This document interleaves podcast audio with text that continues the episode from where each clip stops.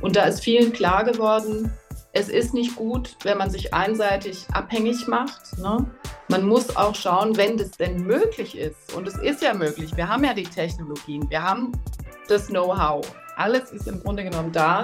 Dann macht es einfach Sinn, vor Ort ähm, erneuerbare Energien zu nutzen und damit auch ein Stück weit unabhängiger zu sein, als es vorher der Fall ist. Und da merke ich wirklich, die Leute beugen sich über die Karten in den Gemeinden, in den Städten, in den Landkreisen und gucken, wo können wir denn hier was machen, wo ist vielleicht noch ein Platz.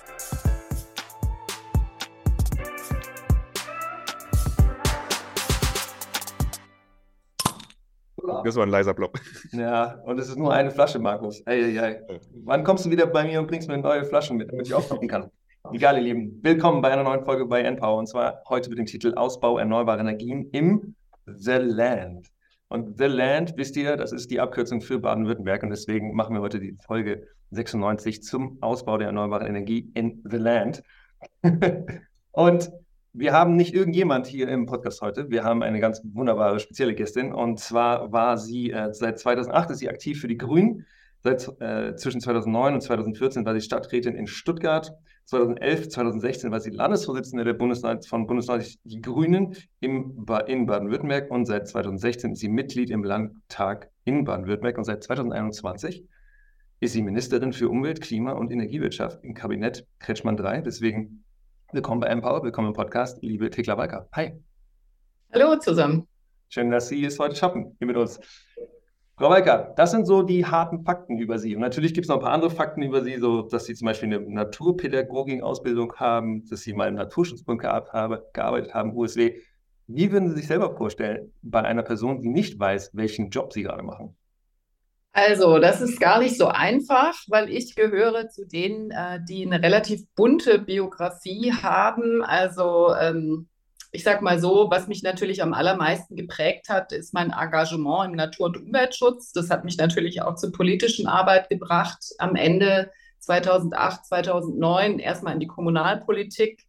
Ähm, das war sicherlich mit der ausschlaggebende Moment. Aber Politik hat mich natürlich schon immer interessiert. Und äh, ich habe auch äh, einige Jahre Geschichte studiert, habe im Haus der Geschichte gearbeitet, ähm, war immer sehr kulturinteressiert, aber Geschichte natürlich auch in dem Sinn, ähm, was macht uns aus? Ja, wie ist unsere Gesellschaft entstanden?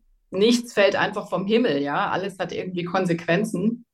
Und äh, ich glaube, jeder einzelne, äh, jeder einzelne Meilenstein, sage ich jetzt mal, in meiner beruflichen Biografie hat mich äh, geprägt, war sehr wichtig für mich.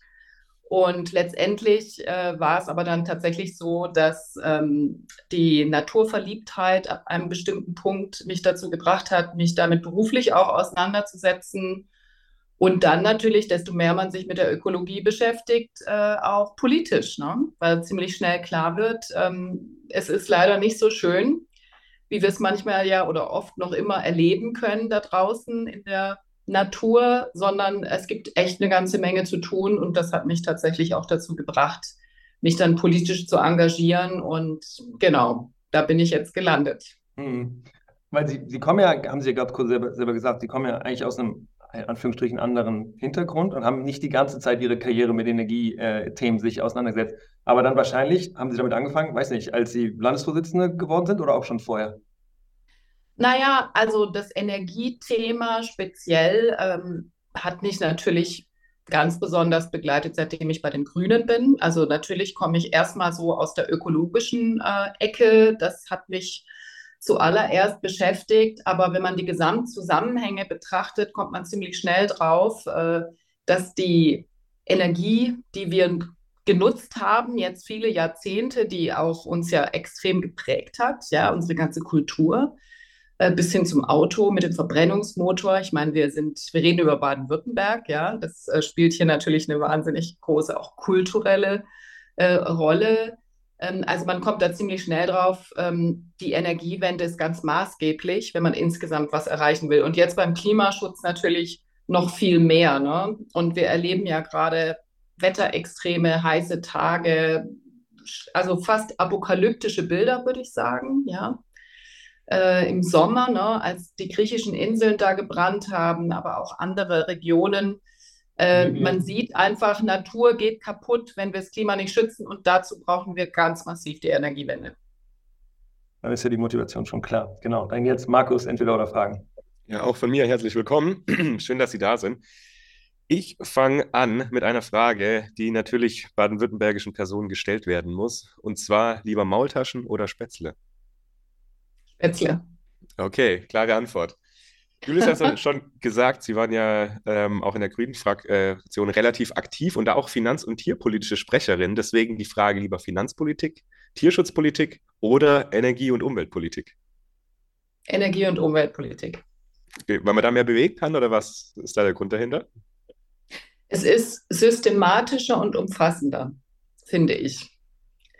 Äh, und daraus folgt dann natürlich eine richtige Finanz- und auch Tierschutzpolitik. wenn, man die, wenn man die Analyse systematisch stellt, dann ist klar, auch für den Klimaschutz ist Tierschutz auf jeden Fall äh, eine wichtige, ein wichtiger Baustein. Ja, resultiert so quasi raus.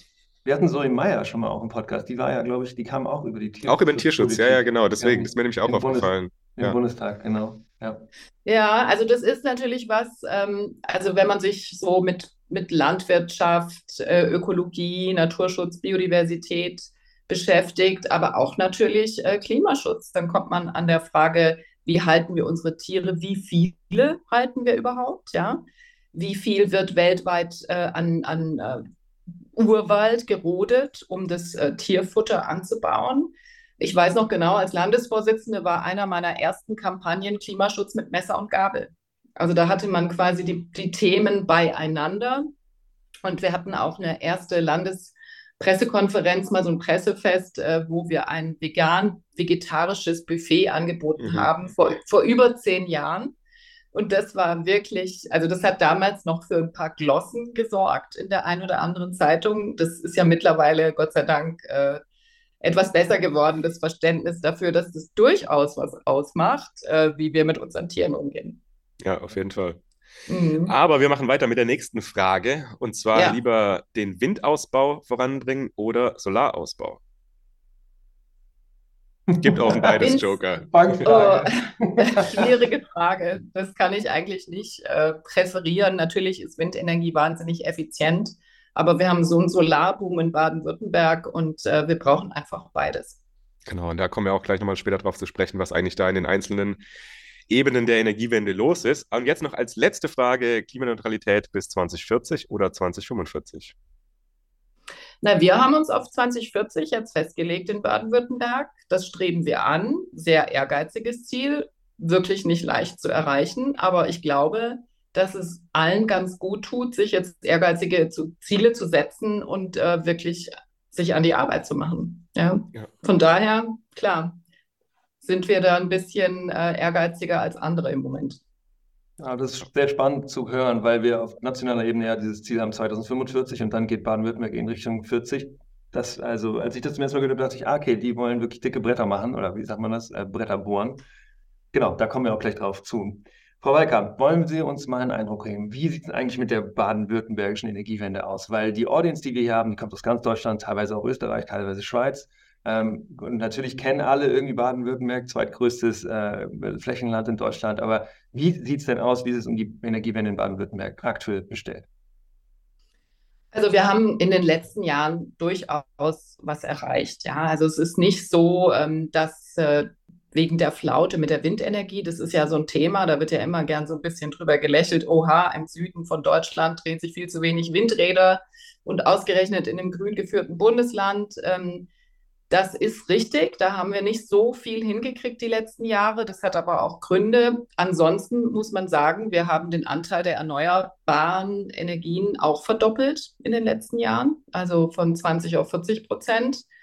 Und äh, wir sind jetzt massiv dabei, die Erneuerbaren äh, im Land ähm, voranzutreiben mit ganz unterschiedlichen Maßnahmen. Einer der wichtigsten ist sicherlich im Klimaschutzgesetz die erweiterte Photovoltaikpflicht gewesen.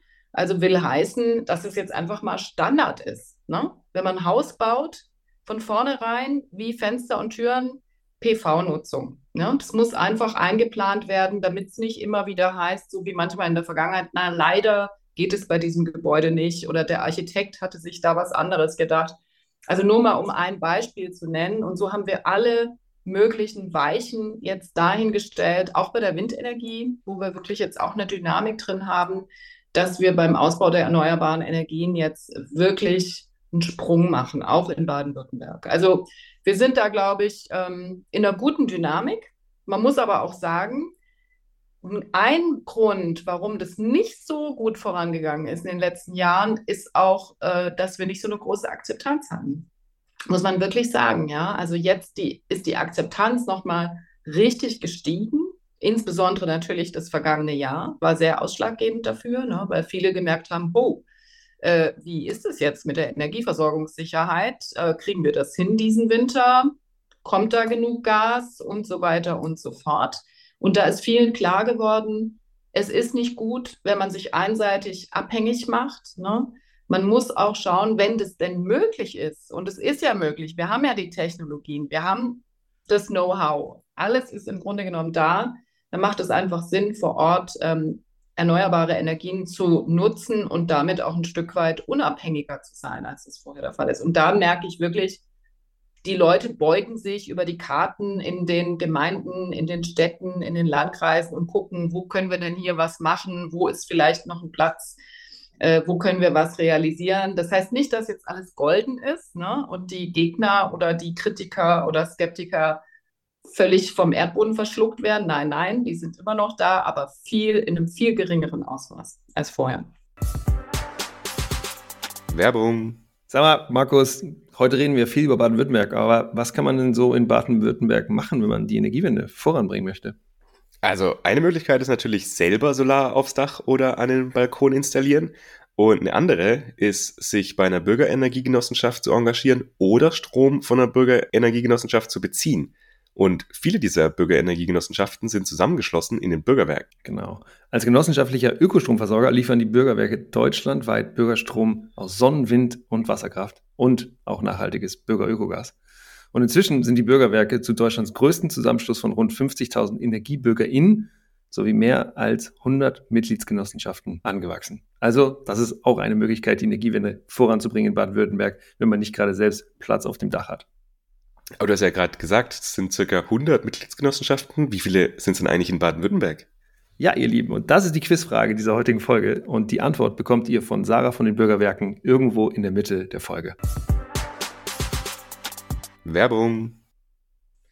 Sie haben gerade das Klimaschutzgesetz angesprochen. Damit ist natürlich Klimaschutzgesetz Baden-Württemberg gemeint, dass da jetzt auch genau. diesem Jahr eben das mit der Solarpflicht, mhm. genau, gibt es ja auch auf Bundesebene. Und im Klimaschutzgesetz, mhm. hatten wir jetzt ja auch eingangs gesagt, ist eben festgeschrieben für Baden-Württemberg die Klimaneutralität bis 2040. Und da nochmal die Frage, gibt es dann auch irgendwelche Zwischenziele oder was bis 2030 beispielsweise, dass man sich auch was festgeschrieben hat und auch was die Erneuerbaren angeht, weil Sie haben jetzt gesagt, 40 Prozent haben wir aktuell. Also wie soll das denn weitergehen in den nächsten Jahren? Ja, gut, also wir haben natürlich schon das Ziel, äh, bis 2030 ähm, erstmal die Treibhausgasemissionen deutlich zu reduzieren, nochmal minus 65 Prozent als Zwischenschritt.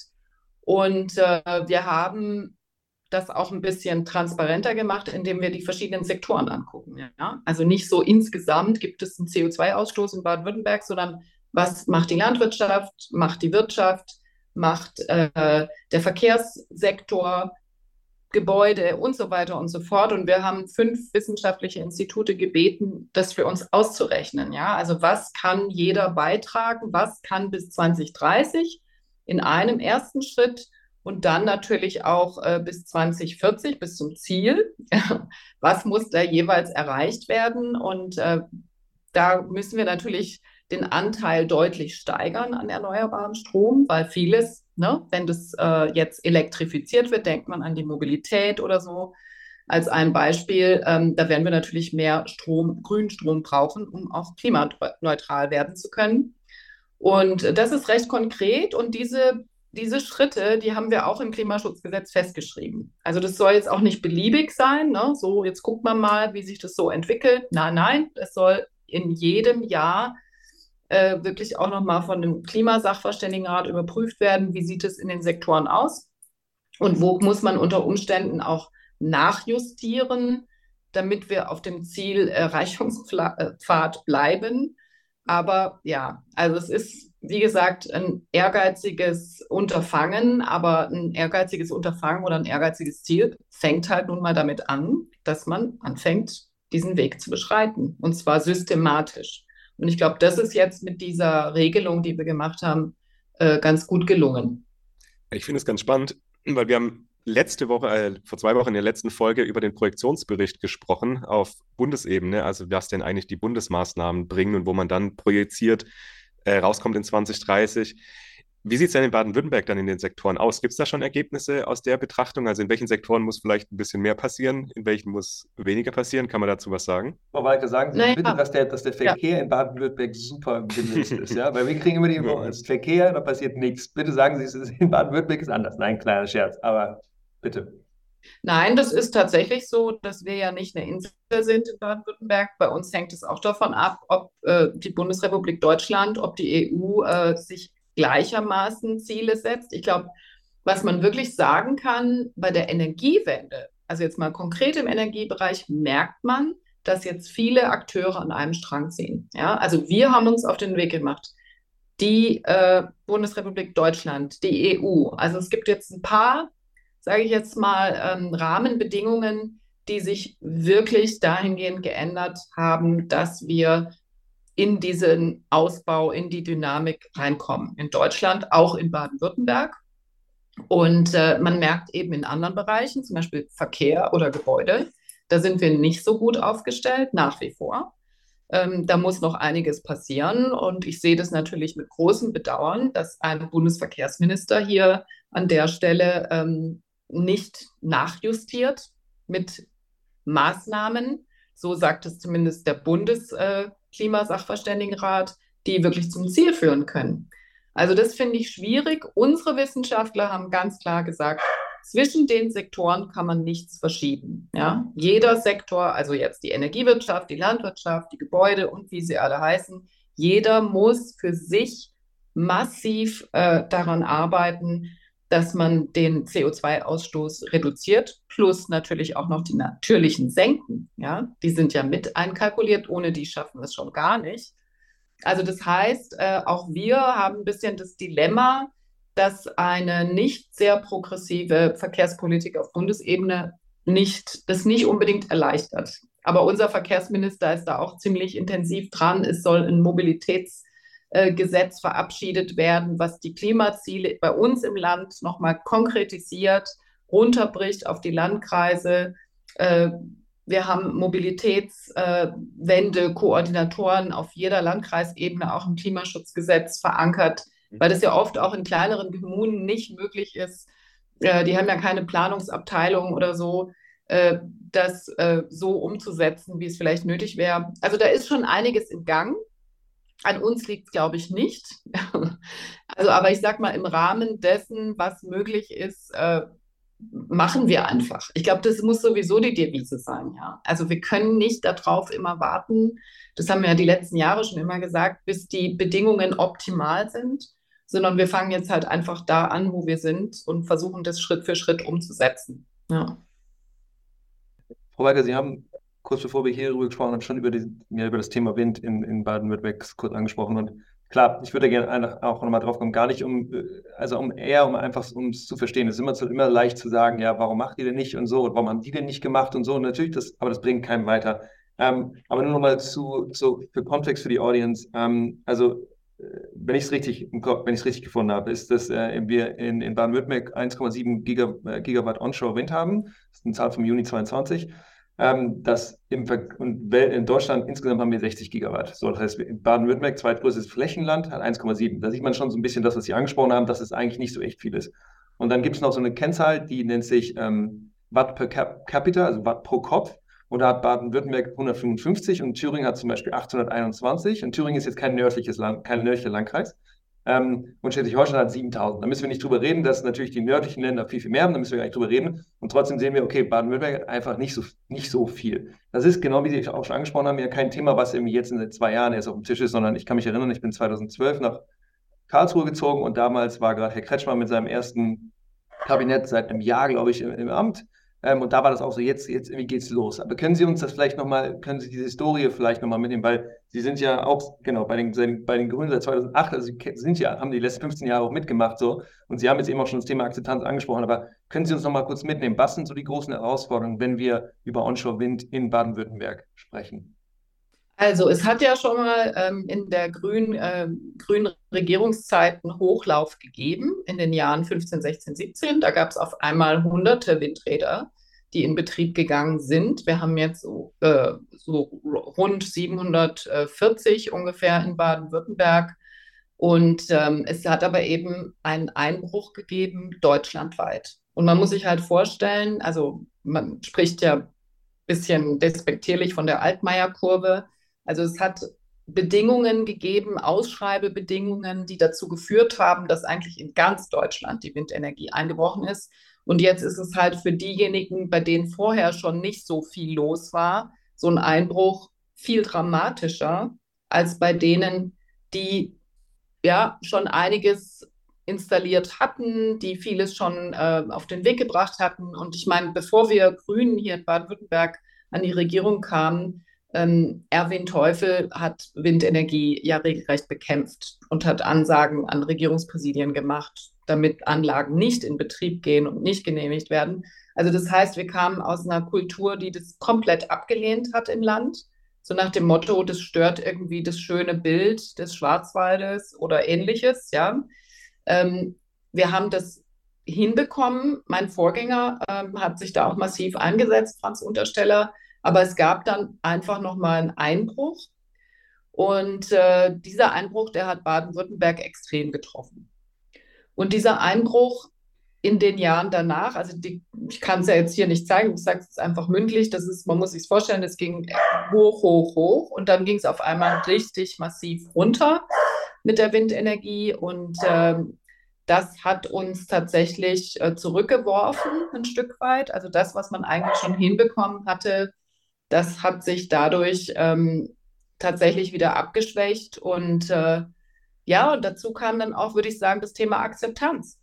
Also die Akzeptanz, die Bereitschaft, äh, solche Anlagen zu bauen und auch von Unternehmen, also sogenannte Projektierer, zu investieren in einem Land, was dann einfach von den Bedingungen her sowieso ungünstiger ist. Wenn Sie jetzt so eine Windenergieanlage auf so einem Schwarzwaldhügel aufbauen müssen, ist ein bisschen anstrengender, ja, also teurer, aufwendiger. Äh, die Ausschreibebedingungen waren dafür nicht ausgelegt. Plus hat man noch Widerstand vor Ort, plus hat man noch auch naturschutzfachlich hochwertigste Wälder bei uns im Land. Also einige Hindernisse, die zusammengekommen sind, die dafür gesorgt haben, dass es eben nicht so gut lief die letzten Jahre. So muss man sich so ungefähr vorstellen. Aber das hat sich ja jetzt gedreht. Insofern, dass wirklich erstens mal äh, auch die neue Bundesregierung, muss man wirklich sagen, diese ganzen Frühjahr-, Sommer-Pakete, also die ganzen gesetzgeberischen Aktivitäten, um den Ausbau der Windenergie wieder in Fahrt zu bringen in ganz Deutschland, die waren für uns auch hervorragend, die sind für uns auch gut.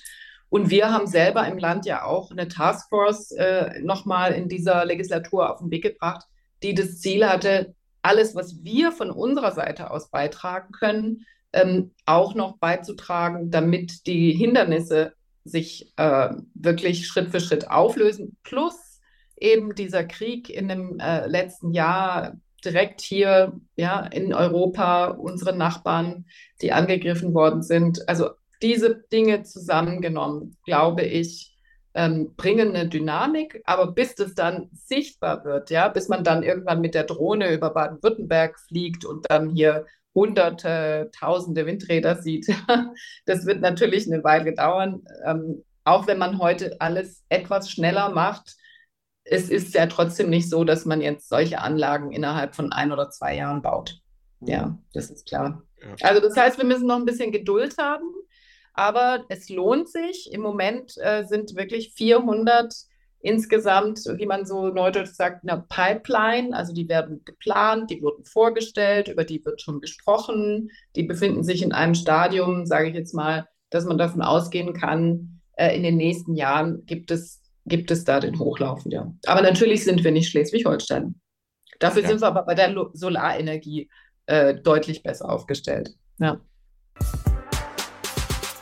Werbung. Ich bin Sarah von den Bürgerwerken und in Baden-Württemberg gibt es rund 150 Energiegenossenschaften. Unter dem Dach der Bürgerwerke haben sich nicht nur aus Baden-Württemberg, sondern aus ganz Deutschland Bürgerenergiegenossenschaften zusammengetan, um gemeinsam die Energiewende in Bürgerhand voranzubringen. Als genossenschaftlicher Ökostromversorger liefern wir deutschlandweit Bürgerstrom aus Sonnen-, Wind- und Wasserkraft. Den Ausbau der erneuerbaren Energien in Bürgerhand kannst du ganz einfach unterstützen. Als Mitglied einer Energiegenossenschaft bei dir vor Ort oder indem du deinen Ökostrom von den Bürgerwerken beziehst. Denn mit jeder verbrauchten Kilowattstunde unterstützt du dann ganz automatisch die Aktiven der Bürgerwerke Energiegenossenschaften. Auf bürgerwerke.de slash npower-podcast kannst du ganz einfach deinen Tarif berechnen. Wir freuen uns, wenn du mitmachst und wünschen dir viel Spaß beim Weiterhören. Werbung. Genau, da kommen wir gleich auch nochmal drauf zu sprechen. Vielleicht noch zum Kontext von den äh, Anlagen, wie Sie jetzt gerade gesagt haben, 400 sind in der Pipeline. Aktuell, ich habe jetzt nochmal die Zahl rausgesucht, bis 30.06.2023 waren es 768 in Baden-Württemberg und im ersten Halbjahr 2023 sind aber nur sieben Anlagen dazugekommen. Also auch leider noch nicht so viel passiert, aber dann hoffen wir mal, dass das jetzt die nächsten Jahre besser wird. Und weil Sie jetzt gerade noch die Solaranlagen angesprochen haben, können wir jetzt gleich nochmal drauf sprechen, aber das ist jetzt so ein bisschen die Frage. Also wie kommt man jetzt aus diesem Dilemma raus, was die Energieversorgung angeht. Weil zum einen, klar, Wind ist jetzt ein bisschen angestoßen, aber das dauert noch ein bisschen. Und wenn wir jetzt sagen, Baden-Württemberg hat ja doch auch einiges an Produktion, an Industrie. Die wollen auch Prozesse umstellen, elektrifizieren. Wir werden ja wahrscheinlich dann doch auch mehr Strom benötigen. Das heißt, die zwei Herausforderungen sind zum einen dann entweder mehr produzieren oder eben irgendwo aus Norddeutschland importieren, was ja mit den Netzkapazitäten auch nicht so ganz leicht funktioniert, leider aktuell noch. Also wie kommt man jetzt da in Baden-Württemberg oder wie, wie geht man da jetzt weiter vor? Also ganz kurz nur ähm, Korrektur. Es sind äh, 10 Inbetriebnahmen, 39 Genehmigungen. Es hat sich ein bisschen was getan. Ähm, also bis quasi September. Ja, okay. Also jedes okay. Windrad ja. zählt, oder? Also ja, da nee, das war bis, genau, das war bloß bis halb, Halbjahr war das, genau, was ich rausgesucht genau, hatte. Ja. Also das ist, äh, das ist die aktuelle Zahl. Ähm, ja, natürlich. Und dieser Fra die Frage, so was bedeutet das für den Wirtschafts- und Industriestandort, ist natürlich massiv. Das ist ein ganz großes Thema. Unternehmen, die hierher kommen, fragen nach, haben wir grüne Energie zur Verfügung? Unternehmen, die bleiben wollen, die aber auch vielleicht energieintensiv sind, äh, fragen nach, äh, wie sieht es aus? Ja? Kann ich mir hier Windenergieanlagen hinstellen? Kann ich äh, ein Solarfeld aufbauen, das ich selber nutzen kann? Und, und, und. Also ich sage mal, die Flächen, die notwendig sind, ja. Das ist ja ein riesengroßer Faktor, der dann auch darüber entscheidet, haben wir die, haben wir die nicht. Äh, ob es uns gelingt, dann auch äh, für Unternehmen, äh, sage ich jetzt mal, Bedingungen herzustellen, die es ihnen ermöglichen, auch hier in Baden-Württemberg äh, gut äh, zu bleiben oder zu investieren. Plus natürlich aber, oder was heißt plus, also jedenfalls darüber hinaus ist ja vollkommen klar, wir brauchen den Netzausbau. Also ohne den Netzausbau, ohne dass der Strom auch aus dem Norden über die großen äh, HGÜ-Leitungen, Südlink oder äh, Ultranet nach Baden-Württemberg kommen, äh, geht es natürlich nicht. Das war ja immer geplant. Und die eigentlich sollten die schon jetzt hier sein, ja, also mit dem Ausscheiden des letzten Atomkraftwerks Neckar-Westheim.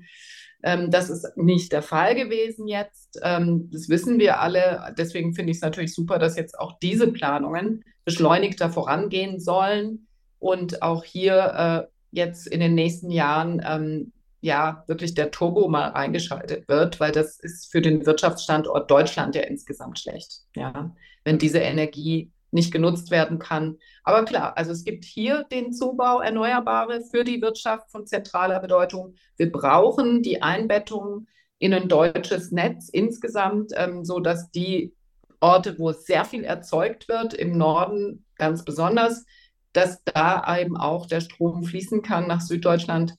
Also das ist natürlich äh, ganz besonders wichtig und darüber hinaus auch Wasserstoffplanungen äh, spielen da natürlich auch eine große Rolle, ja. In dieses Netz dann eingebunden zu werden. Nur das ist ja der, sagen wir mal, der nächste bis übernächste Schritt. Ne? Der erste Schritt für uns alle heißt Ausbau erneuerbarer. Da gibt es ja erstmal gar keinen Weg dran vorbei.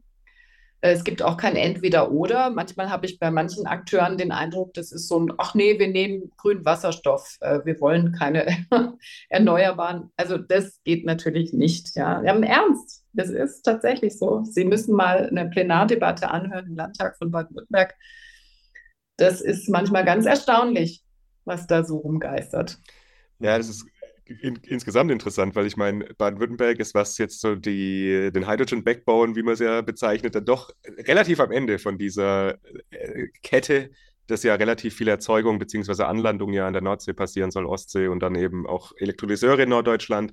Das heißt, Baden-Württemberg ist ja dann doch am Ende eben von den Leitungen. Deswegen ja, weiß man ja gar nicht, wie viel da Wasserstoff tatsächlich noch ankommen wird. Aber Wobei ja ich das nicht so sehen würde, weil am Ende ist es so, dass Baden-Württemberg in der Mitte, also sagen wir mal vom Süden, also vom Südosten und auch vom Südwesten her angebunden werden wird. Davon bin ich, äh, davon gehe ich eigentlich aus. Also es gibt ja die Überlegungen zu dieser sogenannten H2-Med-Pipeline, sodass die iberische Halbinsel ähm, über Frankreich Lieferant von Wasserstoff mhm. werden kann. Und ähm, also es gibt da verschiedene Überlegungen aus verschiedenen Ecken, auch über Italien natürlich. Also wir wollen, wir werden auch äh, Wasserstoff aus dem Norden bekommen. Im Moment wird über das Startnetz gesprochen. Äh, da bringen wir uns auch massiv ein natürlich und hier die Unternehmen, die dringend darauf angewiesen sind. Aber ich denke, dass Baden-Württemberg über kurz oder lang äh, und der Süden insgesamt dass man es nicht schlecht reden sollte. Letztendlich sind wir angebunden in ein Netz ne, aus allen Himmelsrichtungen und ähm, da müssen wir dann auch wieder hin, mittelfristig. Ja. Im Moment die erste Startnetzplanung so von Norden und Osten her wirkt so, sage ich jetzt mal. Aber das ist natürlich und kann auch nicht unser Ziel sein. Ja, weil es, genau, diese Anbindung muss auch funktionieren, weil sonst kommt die Diskussion zum Beispiel zu Strompreiszonen wieder sehr stark hoch. Und da müssen wir eben auch aufpassen, ob wir das wollen oder nicht. Da werden wir in den nächsten Wochen auch eine Folge noch zu publizieren. Jetzt haben Sie was angesprochen, Frau Wolke, und zwar äh, die Taskforce, äh, die Taskforce äh, Erneuerbare Energien, die in, äh, genau, in Baden-Württemberg gegründet wurde. Der letzte Punkt war, dass jetzt zum Beispiel eine zentrale Anlaufstelle für den Ausbau erneuerbarer Energien ähm, genau ja, also festgelegt wurde bei der Klimaschutz- und Energieagentur Baden-Württemberg. Können Sie uns mal das nochmal erklären, was das, was das Ziel dieser Taskforce war? Und dann haben wir gelesen, oder, äh, genau, ähm, oder habe ich gelesen, aber ich bin sicher, dass Markus das auch gelesen hat, dass eines der Ziele war, äh, oder eines der Ergebnisse, dass jetzt die Verfahrens- und Genehmigungszeiten halbiert worden sind und dass auch zum Beispiel neue Flächen bereitgestellt wurden für erneuerbare Energien. Und wir dachten so, hm, das ist ja beeindruckend. Wie, wie, wie kann man, wo kommen die auf einmal her? Oder was ist das für ein Prozess, der dahinter liegt? Können Sie uns da mal reinholen? Vielleicht können auch natürlich andere Länder davon was lernen. Naja, also für, das war ja das wichtigste Thema mithin, ähm, die Genehmigungszeiten reduzieren und die Flächen verfügbar machen. So, ne? Das sind so zwei Aspekte, die extrem wichtig sind, wenn ich solche äh, Anlagen realisieren möchte im Land. Und ähm, die Genehmigungsverfahren, da haben wir tatsächlich die gesamte Verwaltung äh, durchgekämmt und geguckt, was können wir besser machen, was können wir schneller machen wir haben Leitfäden erstellt, wir haben das Widerspruchsverfahren abgeschafft, wir haben Prozesse digitalisiert, wir haben an allen vier Regierungspräsidien in Baden-Württemberg Stabstellen eingerichtet, die den Auftrag haben, äh, die Genehmigungsbehörden, das sind bei uns die Landkreise, ähm, wirklich zu unterstützen, reinzugehen, wenn es irgendwo Probleme gibt, äh, schnell Probleme zu lösen. Ja, man kennt es ja, manchmal gibt es ein Problem, dann wird erst mal ein Brief geschickt irgendwo hin oder eine Mail dann ist der vielleicht gerade nicht da, dann geht es wieder hin, dann geht es wieder her und so weiter. Also es gibt schon manchmal auch Längen, äh, wo wir jetzt einfach schauen, dass die nicht so entstehen, ja, sondern dass eigentlich alle Akteure sehr frühzeitig zusammenkommen, auch bei Scoping-Terminen natürlich mit dem Projektierer. Und je besser man voneinander weiß, was nötig ist, äh, was geklärt werden muss und so weiter und so fort, so also desto schneller gelingt es. Wir haben jetzt zum Teil Genehmigungen gehabt unter einem Jahr sogar schon. Ja, da ist natürlich eine super Vorarbeit gemacht worden. Und manchmal gibt es auch einfach schwierige Bedingungen. Deswegen kann man jetzt nicht sagen, wo es länger dauert, die haben es irgendwie schlecht gemacht. Aber wir machen schon ein Benchmarking auch zwischen den Genehmigungsbehörden, um zu gucken, wer genehmigt viel, wer genehmigt schnell und wo läuft es ganz schlecht. Also mhm. das machen wir auch, um auch ein Stück weit die Motivation aufzubauen, äh, dass man doch möglichst da im äh, obersten Drittel mitschwimmt. Ähm, aber zumindest ist halt klar, man guckt da drauf. Ja, das ist nicht einfach irgend so ein Geschehen in einer Black Box, wo man nicht so richtig weiß, ja, wo läuft es jetzt gut und wo nicht. Und es geht aber auch darum, voneinander zu lernen und zu sehen, wo läuft es besonders gut. Vielleicht können wir uns ja von was abkroppen, ja, in anderen Landkreisen oder anderen Regierungspräsidien. Also von daher ist das schon äh, insgesamt, glaube ich, gut gelungen. Flächen, gut, da haben wir natürlich auch erlebt über die Bundesgesetze, ne, dass zum Beispiel das ganze Thema Flugsicherung, Drehfunkfeuer, äh, Radius wurde reduziert, wurden viele Flächen auch nochmal freigemacht. Wir haben über die Forst BW bei uns, über äh, unseren Landeswald, äh, Flächen ausgeschrieben, also mehrere Tranchen, wo wir in unserem eigenen Wald äh, Flächen identifiziert haben, die in eine ähm, Vermarktungsoffensive gegangen sind, damit wir es auch ein bisschen anschieben. Ne? Also damit es jetzt nicht so äh, per Zufall geht, sondern äh, tatsächlich das von mit eigenen Flächen zu bestücken. Dann gibt es die Regionalplanung, das müssen alle in Deutschland jetzt machen. Da sind wir wirklich frühzeitig auch dran, dass wir bis 25 fertig sind äh, mit diesen Regionalplanungen in zwölf Regionen. Also das ist nochmal ein wichtiger Aspekt, glaube ich. Also und dieses ähm, erneuerbare BW bei der kommunalen Klimaagentur. Die Frau Professor Hoffmann hat den Auftrag, auch nochmal kommunale Gemeinden, Städte und so zu unterstützen, weil wir erleben auch manche Regionen oder einzelne Gemeinden, die sagen, zu uns kommt gar keiner. Bei uns will gar keiner ein Projekt machen, was sollen wir jetzt machen? Und da hilft sie auch dabei, äh, Leute zusammenzubringen, äh, tolle Flächen und äh, windhöfige Lagen, selbstverständlich, und auch äh, Projektierer. Also da läuft richtig viel. Also ich würde mal sagen, wir sind schon ziemlich gut aufgestellt, was das angeht jetzt sind auch komplexe Prozesse, ne? darf man nicht untersch äh, unterschätzen. Also, dass da wie viele Leute an, an die gleichen Tische zusammengebracht werden müssen, um dann Entscheidungen zusammenzutreffen. Frau Walter, ich habe da aber eine Frage noch dazu. Und zwar haben Sie gesagt, ich habe es nicht ganz mitgeschnitten, wie das richtige Wort war, aber Sie haben gesagt, die Revisionsmöglichkeit wurde abgeschafft. Sie das Widerspruchsverfahren. Genau. Und da hat, hat, bei mir gleich die, die gesellschaftlichen Akzeptanz, Akzeptanzklingeln ge, ge, geklingelt, ähm, Glocken geklingelt. Was, können Sie das nochmal erklären, was da gemacht wurde oder, oder wofür sich da entschieden wurde? Genau, da geht es einfach nur darum, dass man ja, äh, wenn eine Genehmigung erfolgt ist, Widerspruch einlegen kann. Da, ja, dann wird dieser, der Widerspruch geprüft, ja, ob dem stattgegeben wird. Also es kann irgendjemand sagen, so, Ihren Verein, gibt es ja viele Vereine, ein paar Vereine in Deutschland, die haben sich zur Aufgabe gemacht, Windenergie zu äh, stoppen, ja, und die legen Widerspruch ein. Das ist ja ein bislang legitim äh, gewesen, das zu tun und es ist es auch nach wie vor. Nur haben wir gesagt, äh, diese nochmalige Überprüfung in der Genehmigungsbehörde hat in den 99 Prozent der Fälle nicht dazu geführt, dass was geklärt werden konnte, sondern das hat ein Jahr gedauert und dann ist es trotzdem vor Gericht gegangen.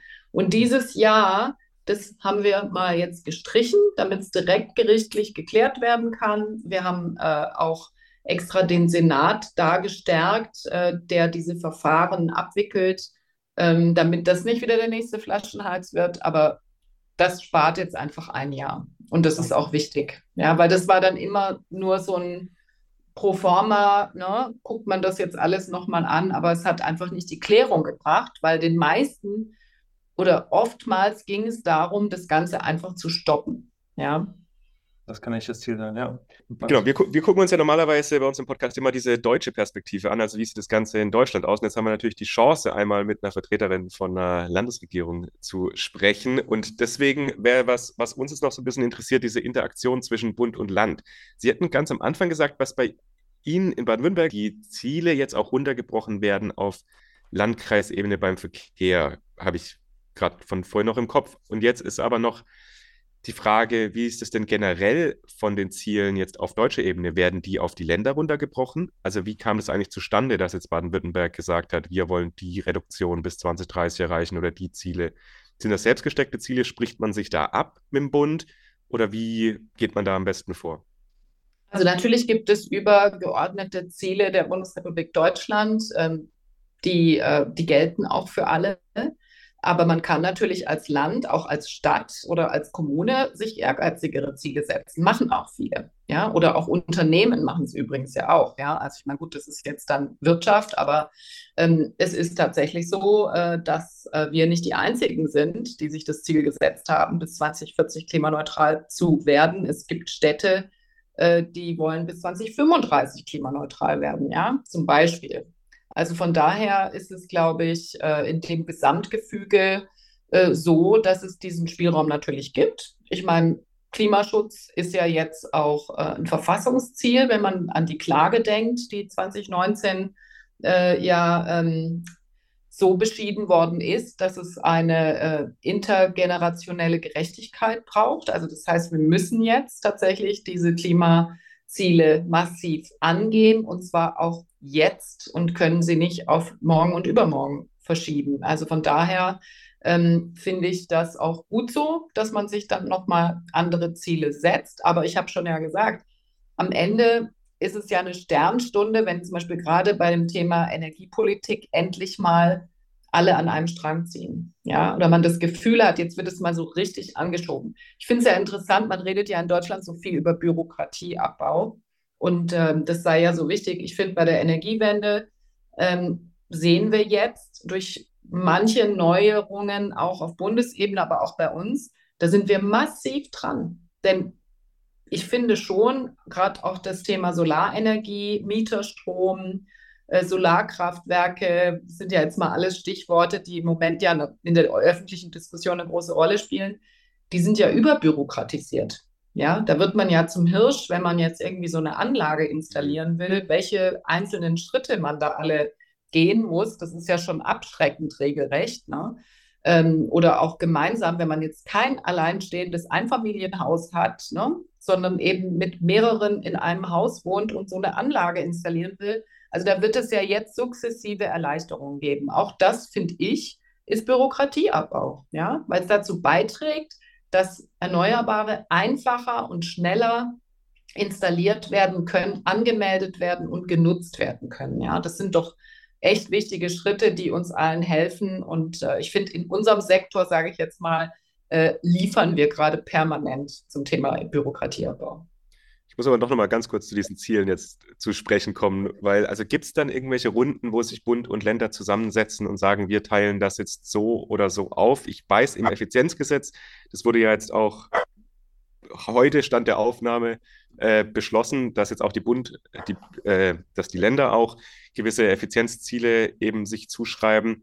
Also wie geht das? Weil es ist ja, sage ich mal, die Länder können ja natürlich sagen 2040 klimaneutral, aber irgendwie müssen ja trotzdem die nationalen Ziele jetzt auch auf Blick auf EU-Reporting, Effizienzgesetz, auf EU-Effizienzrichtlinie äh, etc. eingehalten werden. Also ja, wir geben ja die Gesetze dann auch, also gerade dieses Effizienzgesetz dann an unsere kommunale Ebene weiter.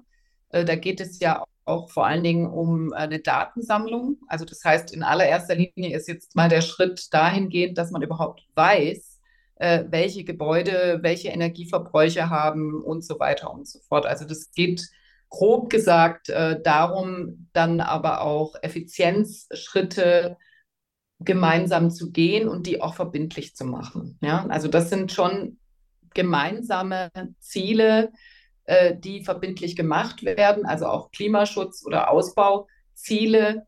Ähm, also ich weiß nicht, für uns ist es halt so, dass wir natürlich das auf Baden-Württemberg runterbrechen oder das machen ja alle in Deutschland, ne, diese Ziele jeweils auf die Länder runterzubrechen, die Ausbauziele. Aber ein Stück weit ist es auch nicht nur planbar. Ne? Also man kann am Ende ja. nicht planen, äh, ich werde so und so viel Gigawatt irgendwie zubauen bis so und so. Das versucht man zwar, aber eines darf man ja mal nicht vergessen und das finde ich mal einen ganz wichtigen Aspekt zu sagen. Äh, nicht die Landesregierung äh, baut Windräder. Ja? Wir bauen auch keine Netze aus. Oder wir bauen auch nicht irgendwie äh, die Pipelines, die irgendwie irgendwas irgendwo hin transportieren, sondern es sind Energiewirtschaftsunternehmen, die das machen. Und wir schaffen halt die Rahmenbedingungen dafür, damit die das tun. Und die Bundesnetzagentur reguliert das ganze Geschehen noch darüber hinaus. Also ich finde, das muss man immer mal wieder einordnen, weil ich habe das Gefühl, auch manchmal, wenn ich mit Bürgerinnen und Bürgern spreche, die haben so das Gefühl, na, die Politik macht das jetzt. Ne? So, aber das stimmt natürlich nicht. Ja? Ich meine, das braucht man vielleicht hier in diesem Podcast nicht sagen, weiß ich nicht, wer da so zuhört. Aber das ist schon nochmal ein wichtiger Aspekt. Also wir setzen einen Rahmen auf. In diesem Rahmen wird ein Weg ermöglicht aus meiner Sicht. Es ist ja auch eine Politik des Ermöglichens, dass diese Ausbauziele oder diese Klimaneutralitätsziele, vor allen Dingen natürlich der äh, CO2-Reduktionspfad, dass wir den erreichen können. Und dazu müssen wir als Land auch beitragen. Ja, also das ist vollkommen klar. Ja. Also genau, dass man, dass schnell mal gesagt wird, die Politik, das ist natürlich auch eine krasse Vereinfachung und äh, genau, da müssen wir gar nicht drüber reden, weil es nicht die Politik gibt, sondern es gibt politische, einzelpolitische EntscheidungsträgerInnen und die natürlich auch im ganzen Konzert mit anderen Entscheidungsträgerinnen und mit der Wirtschaft und den BürgerInnen äh, zusammen interagieren. Wir sind fast am Ende der Folge angekommen, Frau Weiker, deswegen noch eine letzte Frage vielleicht und zwar, wenn Sie jetzt nicht die Ministerin wären, sondern wenn Sie jetzt die Königin von Baden-Württemberg wären und Sie, und Sie würden sich jetzt wünschen, wie es mit der Energiewende weitergeht. Wo würden Sie sehen, äh, was die größten Hebel sind und was würde dort passieren? Können Sie sagen, zwei, drei, vier Punkte, was Sie einfällt. Was sind die großen Herausforderungen und was denken Sie, müsste da sofort passieren, damit wir es hinkriegen und natürlich, damit Sie es auch hinkriegen bis 2040? Also wir müssen jetzt die Dynamik aufrechterhalten die, äh, die wir jetzt, glaube ich, wirklich entfacht haben ein Stück weit. Wir müssen dafür sorgen, dass wir genügend Fach- und Arbeitskräfte haben. Das ist ein ganz, ganz wichtiger Faktor in allen Bereichen, auch beim Thema Wärmewende übrigens, was wir jetzt nicht so angesprochen haben, aber da sind wir ja auch Vorreiter, weil wir die schon Ende des Jahres vorliegen haben für alle großen äh, Städte in Baden-Württemberg und 100 kleine Gemeinden. Wir brauchen den Netzausbau. Der Netzausbau, äh, da braucht es wirklich massive Investitionen in den kommenden Jahren, damit alle diese erneuerbaren Anlagen auch in das Netz integriert werden können. Die müssen digitalisiert werden. Das heißt, für dieses Energiesystem der Zukunft müssen wir noch massiv äh, ausbauen, ertüchtigen und ähm, die Netze so ausrichten, dass die Flexibilität da ist. Ja, also damit wir wirklich in dieses dezentrale Energiesystem hineinwachsen in dem die Energie dann flexibel eingespeist und genutzt werden kann, sodass diese, wie manchmal ja behauptet wird, wir brauchen jetzt überall riesige Speicher, so gar nicht notwendig werden. Ja? Also das heißt, wir bauen jetzt dieses System und da erhoffe ich mir, dass wir auch die Rahmenbedingungen bekommen auf bundes- und europäischer Ebene, dass diese Investitionen auch getätigt werden. Also das ist nicht trivial. Wir reden in Baden-Württemberg beim Netzausbau geschätzt von 50 Milliarden Euro, die hier in die Ertüchtigung der Niedrig- und Mittelspannungsnetze investiert werden müssen, damit das Ganze funktioniert. Und dazu brauche ich natürlich ähm, Unternehmen, die so viel Kapital zur Verfügung haben, um in diese, in diese Sache zu investieren. Aber das Wichtigste ist für mich eigentlich, dass wir keine Kultur Kämpfe mehr führen über die Grundausrichtung der Energiewende und des Klimaschutzes. Also dieses Jahr, dieses erste Halbjahr hat uns echt ein bisschen zurückgeworfen, finde ich. Die Debatte um das Gebäudeenergiegesetz hat uns echt geschadet. Und äh, das ist für mich eigentlich das Allerwichtigste, dass wir nicht mehr dahin zurückfallen, sondern dass wir uns daraus jetzt wieder befreien ein Stück weit und ja, die Debatte versachlichen und mehr auch auf das schauen, was die Chancen sind bei diesem Projekt. Ich finde, wir diskutieren so viel über die negativen, möglichen negativen Effekte oder Risiken, die mit dieser Transformation verbunden sind. Und wir reden viel zu wenig über die Chancen. Ich kann ja auch sagen, Arbeitskräfte und Fachkräftebedarf ist eine Riesenchance ja, für unser Land oder es ist eine Chance für Wertschöpfung, für neue Ideen, neue Konzepte, neue Unternehmen.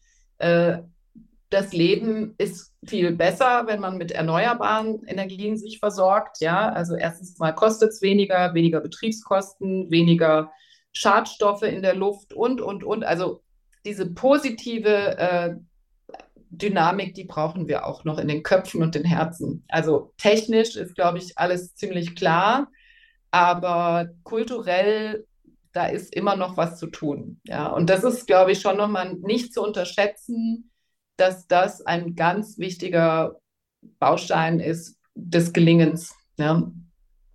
Ja, und das ist auch der Grund, warum wir den Podcast machen, um quasi genau diese positiven Dinge auch hervorzuheben, auch die Chancen aufzuzeigen, die in der Energiewende stecken. Und damit sind wir jetzt am Ende der heutigen Folge. Vielen Dank, Frau Walker, dass Sie sich die Zeit genommen haben, heute mit uns über das Thema Energiewende im The Land zu sprechen. Wir hoffen, dass ihr alle jetzt einen guten Einblick darüber habt, was eigentlich in Baden-Württemberg gerade aktuell los ist, wie es mit den Zielen aussieht und dass wir dann in Baden-Württemberg hoffentlich die Klimaneutralität bis 2040 erreichen.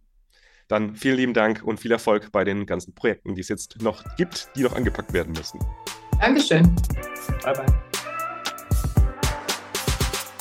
Recap. Recap. Markus, was hast du mitgenommen, du alten Baden-Württemberger? ja, ich alter Baden-Württemberger. Also ich habe mitgenommen, dass natürlich auch in Baden-Württemberg nicht alles heile Welt ist, sondern dass auch da Herausforderungen gibt, was die Energiewende angeht, aber auch Chancen und Lösungen. Und ich finde es eigentlich ganz cool, dass Baden-Württemberg sich das Ziel gesetzt hat, bis 2040 eben die Klimaneutralität anzustreben und das erreichen will, dass es auch diese Zwischenziele gibt. Und ich habe auch einfach das Gefühl, dass tatsächlich ein paar Sachen umgesetzt worden sind. Es ist nicht alles super, wir haben es ja auch in der Folge gesagt, also PV, äh, PV-Ausbau ist besser jetzt mit dem neuen, äh, quasi die Pflicht im Klimaschutzgesetz. Äh, bei Windausbau ist jetzt nicht ganz so rosig aus, aber dass beispielsweise das Wärmeplanungsgesetz, was ja jetzt auf Bundesebene beschlossen wird, voraussichtlich, das gibt's in Baden-Württemberg schon länger. Das ist da auch im Klimaschutzgesetz reingearbeitet, dass diese Wärmeplanung in Baden-Württemberg auch verpflichtet für die meisten Kommunen gemacht werden musste.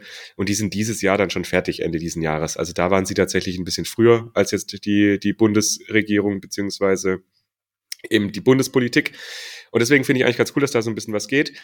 Aber klar, also man hat auch die Herausforderungen. Wir haben es ja auch angesprochen. Ich glaube auch gerade Netzausbau, also diese ganze Problematik mit den großen Leitungen, die von Norddeutschland nach Süddeutschland müssen, ist halt echt eine riesen Herausforderung für Süddeutschland.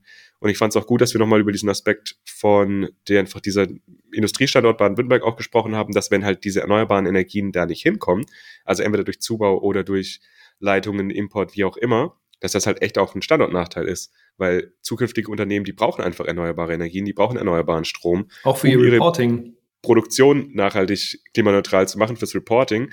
Aber natürlich wollen das ja auch viele Unternehmen. Jetzt, keine Ahnung, wenn wir jetzt an die Industrie denken, und vielleicht gibt's ja mal irgendwann auch Quoten für gewisse Produkte, die dann klimaneutral sein müssen von einzelnen Unternehmen. Und da muss man das natürlich auch erfüllen. Und wenn du dann in Baden-Württemberg die Chance nicht hast, dann gehst du vielleicht in ein anderes Land. Und deswegen muss man da schon aufpassen. Was hast du mitgenommen? Ja, genau, viele von den Punkten, die du auch gerade genannt hast. In der Vorbereitung haben, haben wir uns ja auch diese Taskforce angeschaut, die da in Baden-Württemberg implementiert worden war. Und was mir da aufgefallen ist, und das war mir auch nicht so krass bewusst, ich wusste, dass in Baden-Württemberg nicht besonders viele Windkraftanlagen installiert worden waren. Auch hatte ich ja auch im Podcast erzählt, dass ich damals 2012 nach Baden-Württemberg gekommen war und da war so, okay, wir haben so 15 oder sowas gebaut oder 10 gebaut. Und dann ist es aber so tatsächlich so gewesen, dass wir, äh, dass, dass so geringe ähm, Zubauraten bis 2014 existiert haben. Aber dann, genau wie Frau Weiker gesagt hat, das war mir auch nicht so bewusst, 2015, 16, 17 wurden 2015, 16 äh, wurden 60 neue Anlagen äh, installiert, 2016 wurden 120 neue Anlagen investiert, äh, installiert und 2017 sogar noch mehr als 120. Und danach ist das runtergebrochen von 100, ja, was ist das, 25 ungefähr, auf unter 40 wieder. Also, dass da lange nichts passiert ist, dann ist es richtig abgegangen für zwei, für drei Jahre und dann ist es substanziell wieder abgeflacht. Und das hätte ich nicht gedacht, dass wir uns sowas leisten können. Und können wir uns wahrscheinlich auch nicht leisten. Und trotzdem ist das so passiert. Aber das fand ich ein ganz spannendes Learning. Und ich denke, dass das vielleicht auch ein gutes, eine gute Grafik wäre, die wir auf die Website packen. Das heißt, wenn ihr diese, diese Grafik, die ich hier gerade besprochen habe oder die auch Frau Walker angesprochen hat, sehen wollt, dann geht einfach ähm, auf unsere Website, also npower-podcast.de und da auf die Folge mit Frau Walker. Ähm, da könnt ihr das nochmal sehen, die Zubauraten von Windkraftanlagen in Baden-Württemberg. Das war für mich so einer der, ja, der, der stärksten Punkte. Ähm, klar, super zu sehen, dass die sich festgelegt haben auf 2040, aber wie wir es ja auch schon ein paar Mal im Podcast besprochen haben, Ziele sind das eine, Implementierung ist das andere. Und äh, ja, hoffen wir mal, dass es genauso ist, wie Frau Walker gesagt hat, dass da gerade ganz viel passiert, dass da ganz viele Menschen miteinander sprechen und äh, naja, dass da Verfahrungs- und Genehmigungszeiten jetzt halbiert wurden oder auf jeden Fall substanziell gekürzt wurden, das ist ja schon mal super und dass eben auch jetzt neue Flächen bereitgestellt werden, zum Beispiel über was hat sie gesagt? Force BW, das sind ja auch gute Dinge. Also da geht es ja schon auch voran. Deswegen drücken wir den Baden-WürttembergerInnen da mal die Daumen auf jeden Fall. Ich bin noch gespannt, ob dieser Bericht, den sie ganz am Anfang angesprochen hatte, von dieser Klimarat-Geschichte, die in Baden-Württemberg da noch installiert wurde, ob der öffentlich sein wird oder öffentlich ist. Das weiß ich nämlich gerade gar nicht. Also, dass man da mal reinschauen kann, wie das in den einzelnen Sektoren aussieht, was da die Ziele sind und wo es da hingeht. Weil das fand ich ja jetzt, als wir vor zwei Wochen über ein Projektionsgericht gesprochen haben, schon ganz spannend zu sehen, wie denn die einzelnen Politikmaßnahmen in den Sektoren wirken und ob das dann in Baden-Württemberg auch öffentlich zugänglich sein wird. Runtergebrochen Aber, auf, auf genau. das Bundesland, ne? Ja.